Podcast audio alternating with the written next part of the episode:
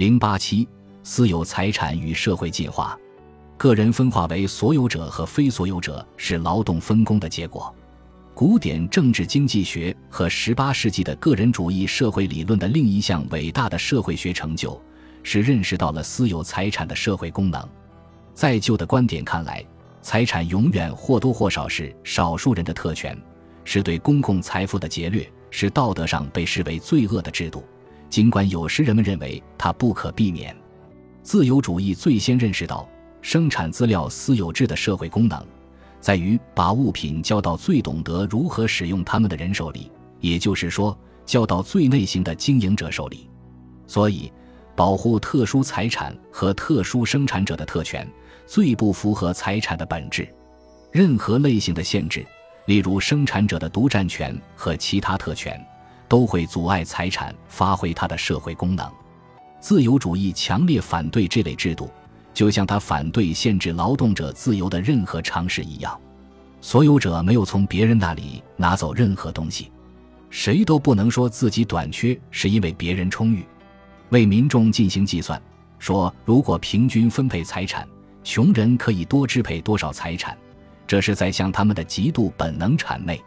一个被人忽略的事实是，生产和社会收入的总量不是固定不变的，它从本质上取决于财产的分配。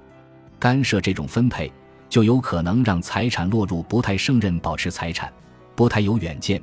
不太能使财产具有生产力的人手中，这必然导致产量的下降。分配上的共产主义是一种反祖观念，它让人想起社会关系尚不存在或尚未达到目前的发展阶段，因此生产力十分低下的年代。在以无交换的生产为基础的经济秩序中。没有土地的人把重新分配土地作为自己的志向是合乎逻辑的，但是现代无产者追求类似的重新分配，却是误解了社会生产的本质。自由主义在反对把生产资料转移给组织起来的社会这种社会主义理论时，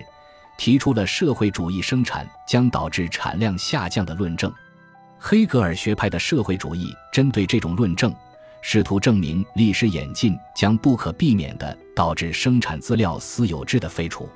拉萨尔的观点是：一般说来，全部法治史的过程是由对个人财产的限制不断扩大，把越来越多的物品置于私有制之外所组成的。从历史进化中解读出的财产自由的扩大趋势，仅仅是一种表面现象。私有财产领域在日益迅速缩小的想法。作为一种法律的文化和历史发展中的原则，不管人们认为它多么荒谬，根据拉萨尔的观点，它是经得起最细致的检验的。不幸的是，拉萨尔并没有对这一想法进行任何细致的检验。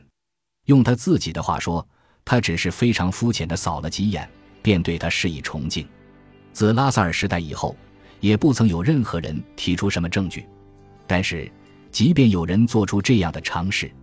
他也绝没有证明这种发展的必然性。充满黑格尔精神的法理学的抽象建构，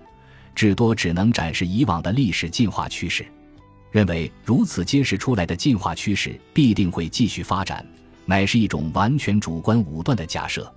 只有当能够证明演进背后的动力仍然起着作用，才可以援引这种必要的假设性证据。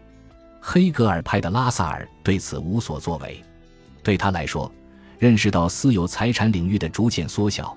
只不过是建立在人类自由的积极发展的基础上，问题也就解决了。在把自己的进化规律塞进伟大的黑格尔派历史进化图式以后，他便完成了他的学派所能要求的一切。马克思看到了黑格尔主义进化图式的缺陷，他也主张，从私有财产向公有财产前进的历史进程是一个无可争辩的事实。但是，与黑格尔和拉萨尔不同，他没有讨论财产观念和法律上的财产概念。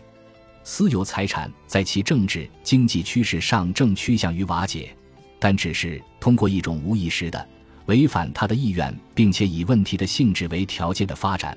只是通过使无产者成为无产者，使苦难成为意识到其精神和肉体苦难的苦难，使非人化成为意识到其非人化的非人化。